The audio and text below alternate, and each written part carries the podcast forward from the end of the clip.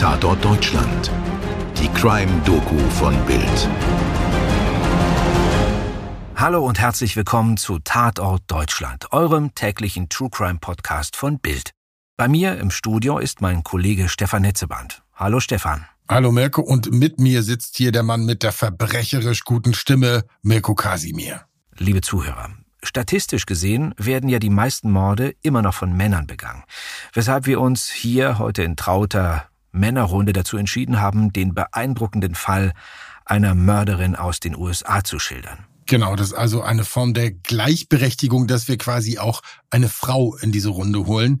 Äh, Spaß beiseite. Wir erzählen heute von Sharon Kinney, einer zierlichen Hausfrau aus Missouri, die einige, ich sag mal, bemerkenswerte Punkte in ihrem Lebenslauf vorweisen kann. Oh ja, zum Beispiel stand sie sage und schreibe fünfmal wegen Mordes vor Gericht. Das musst du erstmal schaffen. Und sie hält einen traurigen Rekord. Auf sie ist der längste laufende Haftbefehl in der Geschichte von Kansas City, Missouri ausgestellt. Einer der am längsten laufenden in der gesamten Geschichte der USA. Seit gut 60 Jahren ist sie auf der Flucht. Sharon Kinney ist oder wäre, man weiß es ja nicht, heute 83 Jahre alt. Gut möglich, dass sie inzwischen den ultimativen Zufluchtsort vor dem Gesetz gefunden hat, nämlich das Grab. Bis heute wurde sie auf jeden Fall nicht gefunden. 19. März 1960. Eine Stadt in Missouri mit dem schönen Namen Independence, Unabhängigkeit. Ein Haus im typischen Ranch-Stil, in einer dieser typischen Vorstädte einer mittelgroßen amerikanischen Stadt, wie man sie aus zahlreichen TV-Serien oder Filmen kennt. Es ist später Nachmittag. Sharon Kinney, Hausfrau und Mutter, ist im Haus beschäftigt. Tochter Dana, süße zweieinhalb Jahre alt, spielt mit ihrem Vater. James Kinney ist Elektroingenieur und arbeitet meist nachts. Auch heute hat er nach einer langen Schicht den ganzen Tag verschlafen und die kleine Dana ist bei ihm im Schlafzimmer. Ein ganz normaler Nachmittag. Bis der Schuss fällt. Sharon lässt alles fallen und stürmt ins Schlafzimmer. Und dort... Sharon fällt ein Stein vom Herzen. Dana sitzt auf dem Bett und schaut ihre Mutter an. Gott sei Dank, ihrer Tochter ist nichts passiert. Im selben Augenblick sieht sie das schwarze Ding in Danners Händen. Eine Pistole. Und dann sieht sie James neben dem Bett, auf dem Boden. Blut läuft aus einer Wunde am Hinterkopf. Das ist zumindest die Geschichte, die sie der Polizei erzählt. Dass ihre zweieinhalbjährige Tochter ihren Ehemann erschossen hat? Genau. Und man glaubt ihr. Es klingt plausibel. Sowohl Sharon als auch verschiedene Bekannte und Nachbarn geben an, dass James Kinney seine Tochter gelegentlich mit seiner Waffe spielen ließ. Alter, das ist komplett verrückt. Aber okay, in einer Gesellschaft, in der Waffen im Haus total normal sind. Ja, absurd genug, dass dort jeder Waffen besitzen kann, aber Kleinkinder damit spielen zu lassen, ist auch in den USA nicht unbedingt das, was man Good Parenting nennt. Aber niemand nahm an dem nicht so ganz altersgerechten Spielzeug von Dana Anstoß zumindest nicht vor dem tödlichen Schuss. An der Waffe werden keine Fingerabdrücke gefunden, weil sie offenbar gerade eingeölt worden war. Und die Polizei führt ein Experiment durch, das zeigt, dass Dana stark genug ist, um den Abzug der Waffe ihres Vaters zu betätigen. James Kinneys Tod wird als versehentlicher Totschlag zu den Akten gelegt. In Deutschland hätte man wahrscheinlich ein bisschen genauer nachgeforscht, aber so traurig das ist, in den USA ist man dergleichen beinahe gewöhnt. Ich habe hier eine Statistik von 2017 rausgesucht. In dem Jahr wurden 383 Unfälle registriert, bei denen Kinder mit Schusswaffen hantiert haben. Mehr als 186 Menschen starben dabei. Das ist wirklich krass. Ja, absolut. Ich begreife einfach nicht, dass die Leute ernsthaft glauben können, dass es zur Sicherheit beiträgt, wenn das ganze Land unter Waffen steht. Dafür gibt es ja auch den Spruch der, der Waffenlobby, gern zitiert, Guns don't kill people, people kill people. Ja, Waffen töten keine Menschen, Menschen töten Menschen. Das ist im Grundsatz zwar richtig, aber natürlich eine sehr vereinfachte Darstellung der Tatsachen.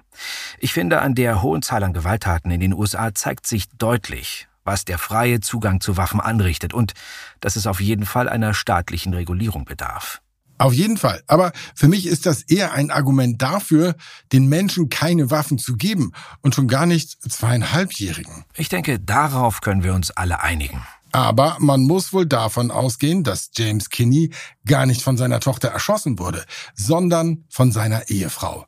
Mirko, erzähl uns mal von Sharon. Gern.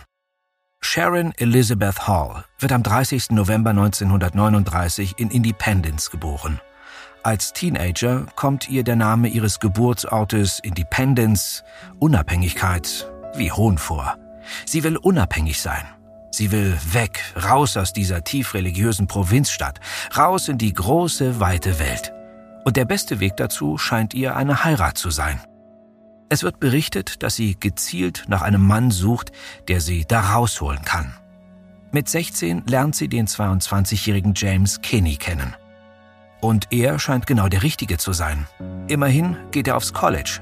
Aus ihm wird einmal etwas werden. Dabei stammt James aus einer Familie von tiefgläubigen Mormonen, Angehörige der Kirche Jesu Christi, der Heiligen der letzten Tage. Auch das College, das er besucht, wird von dieser Kirche bezahlt und ich weiß nicht, für mich klingt diese Beziehung jetzt nicht nach einem Ticket in die große weite Welt, ehrlich gesagt. Na, ist sie auch nicht.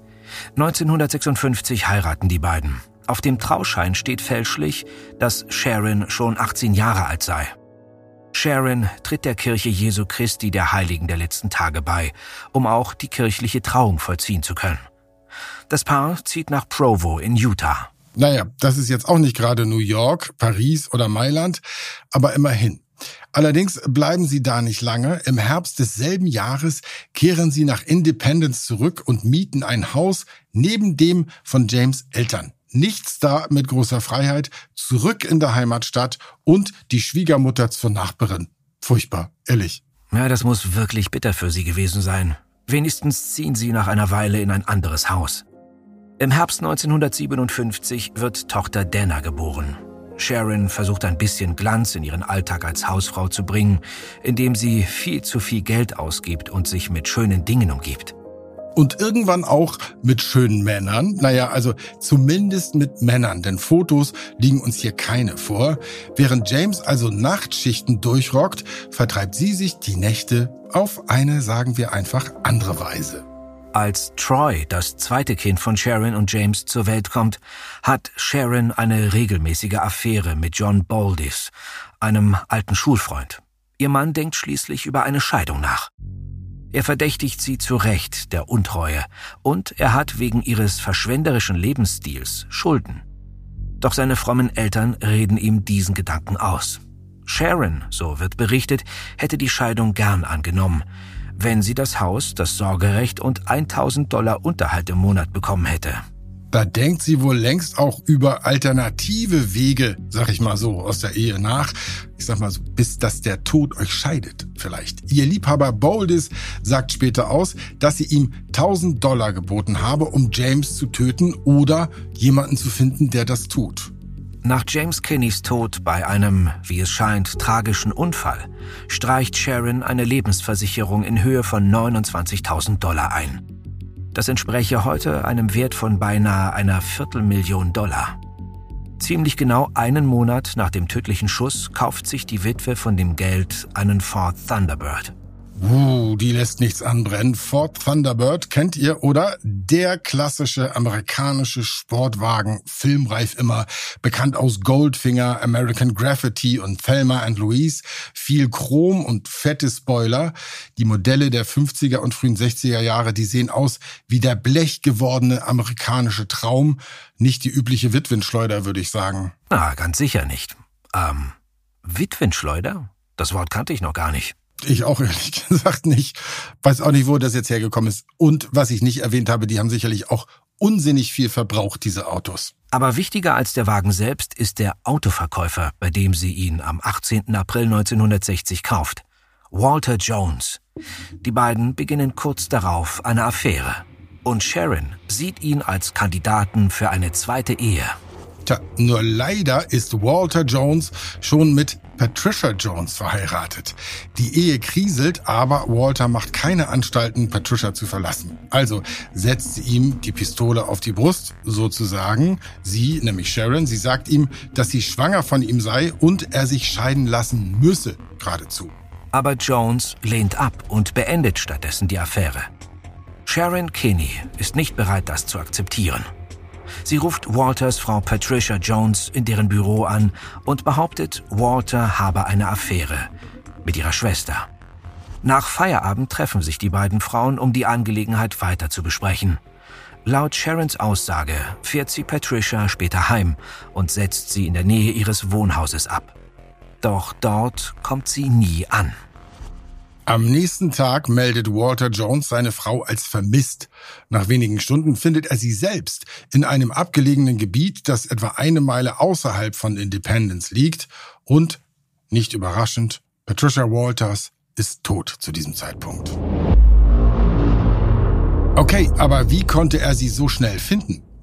Walter Jones muss zu diesem Zeitpunkt schon vermutet haben, dass Sharon Kinney etwas mit dem Verschwinden zu tun hat und ihr ehemaliger Geliebter John Boldis gibt ihm einen Tipp für die Suche, einen stillen, abgelegenen Ort, den Sharon und er oft für ihre heimlichen Treffen genutzt haben. Patricia Jones wurde mit vier Schüssen ermordet.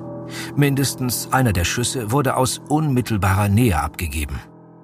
Obwohl weder Tatwaffe noch andere handfeste Beweise gefunden werden, ist sich die Polizei bald sicher, dass Sharon Kinney die Täterin ist. Am 31. Mai 1960, am Tag der Beerdigung von Patricia Jones, wird Sharon Kinney verhaftet. Es dauert mehr als ein Jahr, bis der erste Mordprozess gegen Sharon beginnt. Immer wieder ist sie auf Kaution draußen. Immer wieder wird auch der Termin verschoben. Sie ist auch tatsächlich schwanger von Walter und bringt am 16. Januar 1961 eine weitere Tochter zur Welt. Aber dann, im Juni desselben Jahres, steht sie endlich wegen Mordes vor Gericht. Zum ersten Mal.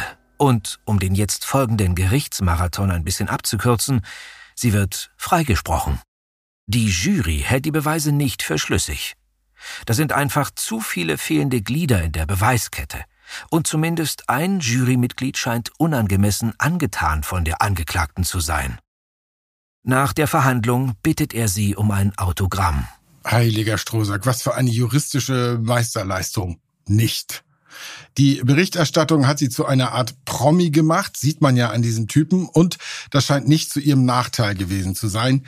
Ich bin ein Star, holt mich hier raus aus dem Gefängnis, wenn mir dieser kleine platte Gag erlaubt ist. Nach dem Tod von Patricia Jones mag niemand mehr so richtig an die Geschichte von der schießwütigen Tochter glauben. Im Januar 1962 steht Sharon Kinney wegen Mordes an ihrem Ehemann James Kinney vor Gericht. Und man muss sagen, anfangs sieht es sogar gut für sie aus. Hauptbelastungszeuge ist ihr Ex-Lover Boldis, der ja behauptete, dass sie ihm 1000 Dollar geboten hätte, wenn er ihren Mann tötet. Jetzt schränkt er die Aussage ein, das sei doch nur ein Scherz gewesen, lässt er das erstaunte Gericht wissen. Seine Glaubwürdigkeit ist damit dahin. Die Verteidigung kann außerdem viele Indizienbeweise anfechten und Zeugen vorweisen, die erzählen, sie hätten Dana regelmäßig mit Waffen spielen sehen. Doch es nutzt nichts. Am 11. Januar 1962 wird Sharon wegen Mordes zu lebenslanger Haft verurteilt und tritt ihre Haftstrafe an. Und wenn sie nicht gestorben ist, dann sitzt sie noch immer Leider nein, denkst du. Im März 63 wird das Urteil aufgrund zahlreicher Verfahrensfehler aufgehoben. Der Fall muss neu verhandelt werden. Sharon kommt gegen Kaution auf freien Fuß und wartet auf den Beginn des neuen Prozesses nach unserer Zählweise Mordprozess Nummer drei. Ja, wie schon gesagt, wir kürzen das hier ein bisschen ab. Auch dieser Versuch scheitert. Der Grund Befangenheit eines Staatsanwaltes. 1964 dann der nächste Anlauf. Doch auch hier geht es nicht weiter, da sich die Jury nicht auf ihre Schuld oder Unschuld einigen kann. Der vierte Prozess wegen des Mordes an ihrem Ehemann, also der fünfte Mordprozess gegen sie überhaupt, wird auf Oktober 1964 festgelegt. Doch zu diesem Prozess kommt es nie. Sharon ist nämlich zwischen den Prozessen gegen Kaution auf freiem Fuß und jetzt hat sie wohl endgültig die Faxen dicke und macht sich aus dem Staub. Mit einem Liebhaber natürlich, wir haben sie jetzt ja auch schon ein bisschen kennengelernt, dem Rest der Lebensversicherung ihres Mannes und ohne die Kinder, die lässt sie nämlich bei deren Stiefvater. Aber schon im Sommer 1965 steht sie wieder wegen Mordes vor Gericht. Allerdings in Mexiko und für einen neuen Mord. Sie kann's nicht lassen, scheint mir. Ihr Lover und sie haben sich also nach Mexiko abgesetzt, geben sich als Ehepaar aus und leben in einem Hotel. Am 18. September lernt sie in einer Bar Francisco Paredes Ordóñez kennen, einen in Mexiko geborenen amerikanischen Staatsbürger. Ordóñez begleitet sie auf das Hotelzimmer. Ihr Liebhaber ist zu diesem Zeitpunkt unterwegs. Angeblich habe er ihr dort Fotos zeigen wollen. Naja. Im Hotel aber macht er ihr schnell sexuelle Avancen. So schildert es Sharon später der Polizei. Sie zieht eine Waffe, um sich vor seiner Vergewaltigung zu retten und nur um ihn zu erschrecken, wie sie behauptet. Unglücklicherweise lösen sich Schüsse, treffen seine Brust und töten ihn. Ein Hotelangestellter hört die Schüsse, betritt das Hotelzimmer, sofort schießt Sharon auf ihn und trifft ihn an der Schulter. Doch der Mann kann verletzt fliehen. Und beweist Geistesgegenwart, indem er sie einschließt und die Polizei ruft. Die Ermittler glauben nicht, dass sie Notwehr gehandelt hat. Sie gehen von einem geplanten Raub, der zu einem Raubmord wurde, aus. Für eine unbescholtene Touristin hat sie einfach zu viele Patronen und Waffen bei sich, drei Pistolen insgesamt. Dann ist da noch die Kleinigkeit ihrer illegalen Einreise und der in den USA anstehende Haftbefehl. Und als sich auch noch herausstellt, dass eine der Waffen dieselbe Waffe ist, mit der vier Jahre zuvor Patricia Jones erschossen wurde, zweifelt niemand mehr an ihrer Schuld. Im Sommer 1965 steht sie erneut wegen Mordes vor Gericht und diesmal, beim fünften Versuch, wird sie endlich wegen Mordes rechtmäßig verurteilt. Puh. Ja, ich muss nur leider sagen, von wegen, das ist natürlich immer noch nicht das Ende der Geschichte. Sie bekommt 13 Jahre aufgebrummt, die Medien aber feiern sie und geben ihr den Spitznamen La Pistolera, die Revolverheldin. Und dann, eines Nachts im Jahr 1969, mein Geburtsjahr übrigens, verschwindet sie spurlos aus ihrer Gefängniszelle. Und ward nimmermehr gesehen.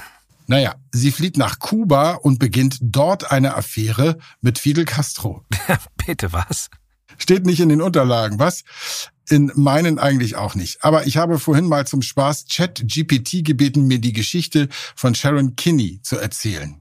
Du meinst die, diese, diese künstliche Chat-KI? Genau, und die hat mir diese Geschichte mit Fidel Castro aufgetischt und ich habe dann natürlich gleich angefangen, nach Belegen dafür zu suchen, aber im ganzen Internet wirst du nichts dazu finden. Also habe ich den Chatbot gefragt, ob er mir die Quelle nennen kann. Und? Ja, da hat er sich nur umständlich und ausführlich entschuldigt, dass er sich geirrt habe und Sharon nie auf Kuba oder gar mit Fidel gesehen wurde. Und dann hat er mir eine andere Story aufgetischt, nach der sie kurz nach der Flucht eine weitere Frau ermordet habe, gefasst worden sei und nun seit 1970 in Missouri im Knast sitzt. Das ist doch völliger Unsinn. Ja, als ich nochmal nachgefragt habe, hat er sich wieder entschuldigt. Ich musste drei oder viermal nachfragen, bevor er mir die richtige Geschichte erzählt hat. Aber die kannte ich natürlich schon. Wer denkt sich denn bitte auch schon solche Räuberpistolen aus? Also ich finde das auch krass. Wenigstens gibt diese Software dann ja zu, dass das Quatsch war, die sie erzählt hat. Aber auch ja nur, wenn man nachfragt. Also gut. Also was die Entschuldigungskultur angeht, meinetwegen ein Punkt für ChatGBT, aber ansonsten, pff, na, ich bin jedenfalls froh, dass wir dich haben und du aufpasst, dass wir hier keinen Quatsch erzählen. Ganz so überflüssig scheinen Menschen halt doch noch nicht zu sein. Aber kurz nochmal zu Sharon Kinney. Sie wurde tatsächlich seit ihrer Flucht nicht mehr gesehen. Es gibt Gerüchte, dass sie sich nach Guatemala abgesetzt hat. Andere behaupten, die Familie ihres letzten Opfers habe sie aus dem Knast holen lassen, um Rache zu nehmen. Aber all das bleibt Spekulation und ist ungefähr so verlässlich wie die Antwort eines sehr fantasievollen Chatbots. Und so enden wir wieder mal mit einem Rätsel. Aber trotzdem, was für eine Story. Auf jeden Fall. Liebe Zuhörer, vielen Dank, dass ihr dabei wart. Für die Geschichte von La Pistolera haben wir auf Material von allthat'sinteresting.com, der englischsprachigen Wikipedia, des Stern und unsolved.com zurückgegriffen. Wir hoffen, es hat euch gefallen und ihr seid bald wieder dabei bei Tatort Deutschland. Bis bald dann, euer Stefan und euer Mirko.